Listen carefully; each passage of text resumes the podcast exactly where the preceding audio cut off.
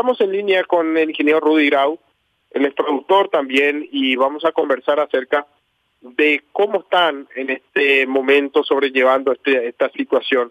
¿Cómo está, ingeniero? ¿Qué tal, Edgar? ¿Cómo estamos? Saludos para vos, para Viviana, para todo el equipo de producción y para toda la audiencia. Un abrazo y mi estima. Ingeniero, sabemos que esta situación nuevamente se presenta en un escenario que ya se viene arrastrando inclusive el año pasado. Eh, estas condiciones sobreexigen, estamos hablando de altas temperaturas, estamos hablando de sequía, ¿cómo están eh, sobrellevando esta situación? ¿Cuál es el ánimo de los productores? Eh, ¿Qué podemos esperar en este tipo de escenario? Bueno, estamos en un momento volátil, incierto, complejo, ambiguo, pero con el optimismo y con el espíritu cada día más fuerte, ¿verdad? Dios aprieta, pero no te acogota. La situación no está fácil, la parte climática está muy inestable, excesivamente seco, con mucho fuego.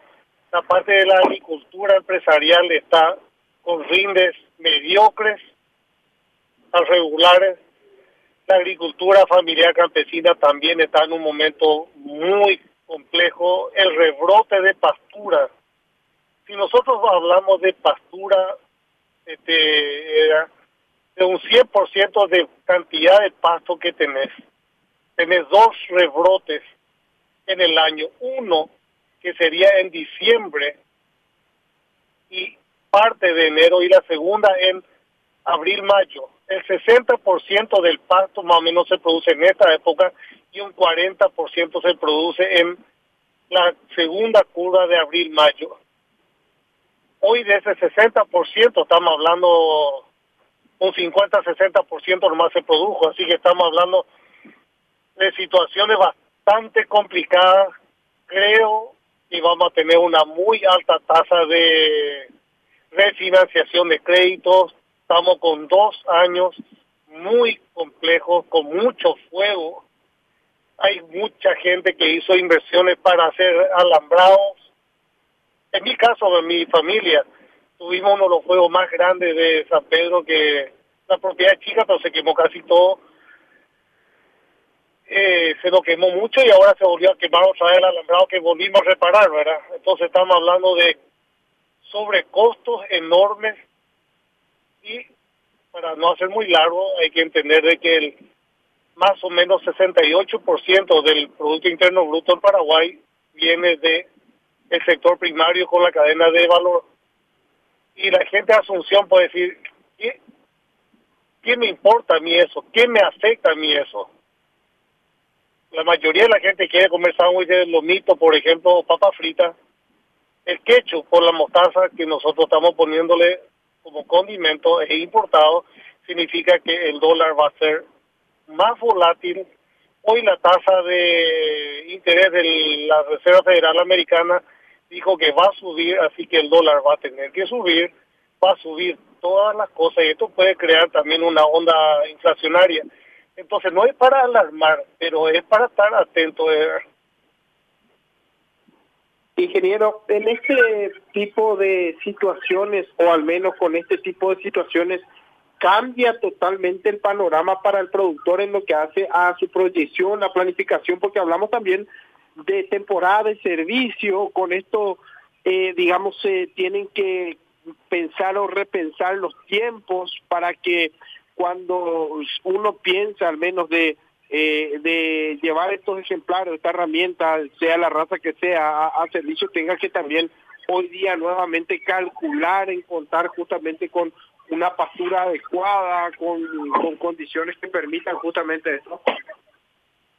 Sí, eh, la proyección del ato que todo productor tiene que hacer, tiene 10 animales o tiene mil animales, sí o sí tiene que tener su Biblia, que es su costo de producción, y dentro de eso tenemos que ver de que la soja va a ser rendimientos malos este año, maíz que se tenía que, o se está cosechando ahora, rendimientos malos, ojalá Dios quiera que se recupere esto con la safriña, el balanceado va a estar más caro, entonces significa que si el dólar sube a 7.200, como el Banco Central está haciendo la proyección, vamos a tener un balanceado más caro, la leche va a ser más cara, el huevo va a ser más caro, el chanchito va a ser más caro, el pollo parrillero va a ser más caro. Entonces, todo hay que hacer una reproyección este año, tanto a nivel empresarial en el campo como a nivel familiar. Este, va a ser un año de aprendizaje. Tuvieron, tuvimos en, este, en, este tipo de, en este tipo de escenarios, eh, muchos productores necesariamente van a tener que vaciar nuevamente sus campos por, para poder tratar de contar con capital operativo. Eh, los que no, tal vez tendrán que empezar pensar en hotelería, trasladar los animales. ¿Qué, qué se hace con, con, con, un campo cargado? Al menos eh, aguantan, esperan a que mejore la situación por el tema de precios con la industria. Ojalá que no vacíen, ¿verdad? Se van a comer la cola porque cuando compren el reemplazo va a ser caro y se van a comer la cola hay, hay alternativas, ¿verdad? Una alternativa es el tema de capitalización, que es una oportunidad de negocio. Otra oportunidad de negocio es este, hotelería, como dijiste, pero va a ser una hotelería caro. El ganado va a estar en el Sheraton, por decirte, este, porque va a ser muy cara la comida. Va a ser años que tenemos que, justamente acá yo estoy viajando con mi señora y con mi hijo, este veterinario de 27 años, y estamos haciendo números, números, números mentales y hablando de planes de negocio y reinventar. Hay que reinventarse, un año de resiliencia. Sin duda sabemos que esto se convierte en un desafío, un desafío más en todo sentido y sabemos también la cadena de valor de lo que genera por lo que usted ya había mencionado hace instante nada más. Ahora, eh, el mercado, ¿cómo podría, digamos, responder a este escenario? ¿Podría bajar el precio interno de la carne, al menos de su percepción? Porque eh, muchas veces hablamos de que cuando muchos vacían sus campos, generalmente hay filas de camiones para ingresar en la industria frigorífica y sabemos que ahí los precios varían. Eh, ¿esto finalmente se podría trasladar a góndola o, no es tanto así? Difícil, este, es pan para hoy, hambre para mañana. Podría momentáneamente bajar en un periodo corto de tiempo, pero estamos a nivel Paraguay estable entre un millón ochocientos y dos millones cien cabezas de nada para consumo local y para exportación.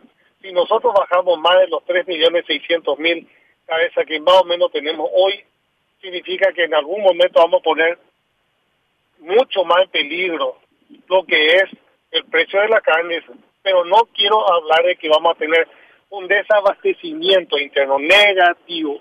Así que escuché que alguna gente que estuvo diciendo ese comentario, pero no existe una mentira más grande que esa, ¿verdad? Así que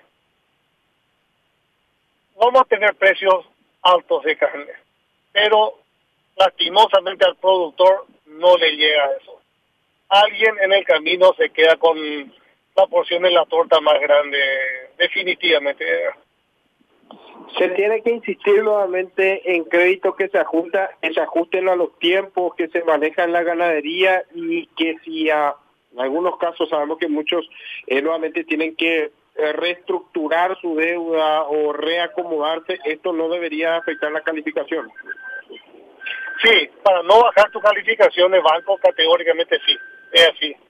Entonces, cuando hablamos de préstamo, vamos primero a hablar del negocio ganadero. El negocio ganadero, no te quiero hacer muy larga la entrevista, no te quiero sacar tiempo.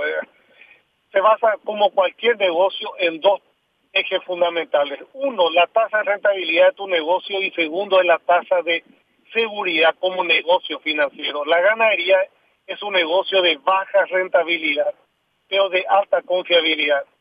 Yo tengo un infarto hoy, necesito 50 millones de guaraníes, vendo X cantidad de animales y se vende al contado. Pero la tasa de negocio como rentabilidad es muy baja, lastimosamente. ¿Qué ocurre?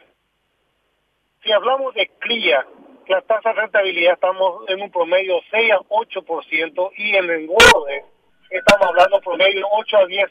Mira, te fuiste hoy al banco, sacaste al 13% o al 12%, empezaste como Olimpia querido, terminó el año pasado perdiendo 2 a 0 al empezar cada partido.